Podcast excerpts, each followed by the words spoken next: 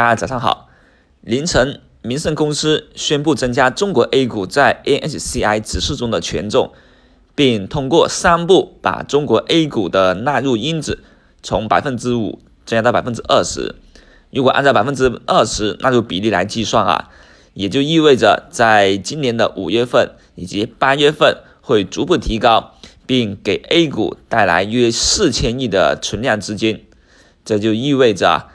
场外的资金啊，海外资金可以进一步介入我们中国 A 股市场啊，那也就是等于是扩容了，这是一个利好消息啊。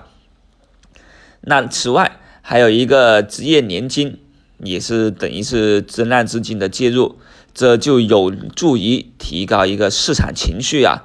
另外，贸易磋商的顺利推行和国内宽松政策也逐步舒缓了当前市场对经济下行的压力。的担忧，而且科创板还有其他资本市场改革啊措施也在不断的推行，这也是激发了市场热情的有效手段。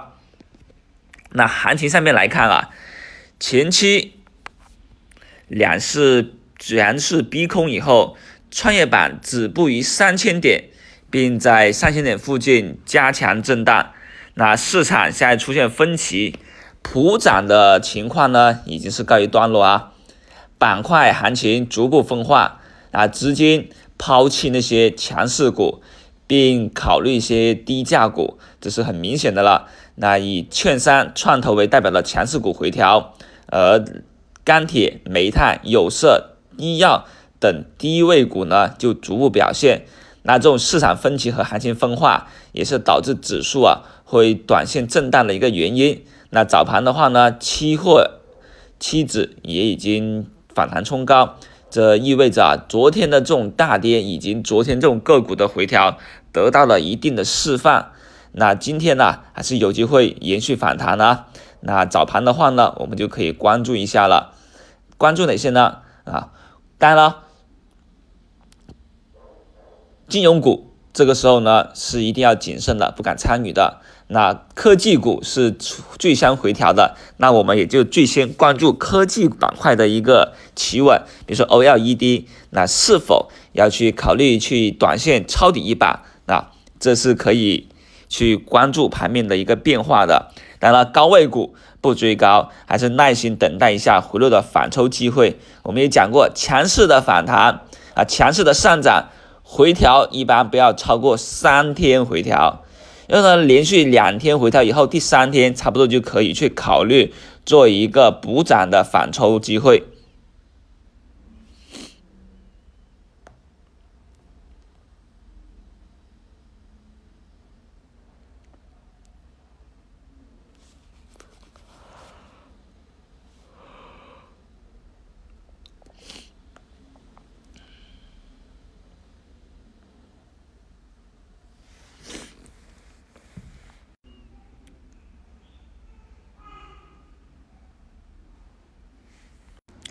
那三月份是一个非常重要的时间关口，因为啊，这一个月有两会召开，那这是一个比较重点关注的。我们之前也提过，可以逐步的去考虑布局啊两会的一些概念股，比如说军工板块，对吧？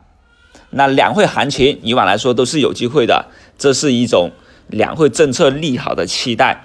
当然了，这种利好的期待，我们得我们得考虑布局而已。那像军工板块最先放量启动的，你们是不是可以去提前放点仓位啊？也就是我们知道去选择龙头，那龙头起来以后啊，一旦板块热起来，那龙头是可能跟龙二、龙三拉出一个板以上的行情的。反正现在行情进入了三月份。短线的走势预测呢，也变得比较分化啊。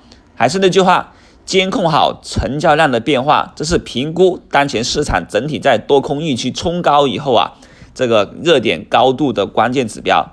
那重要窗口之前呢，多个大事件也是有助于帮我们去指导、明确对后市的一个方向跟判断。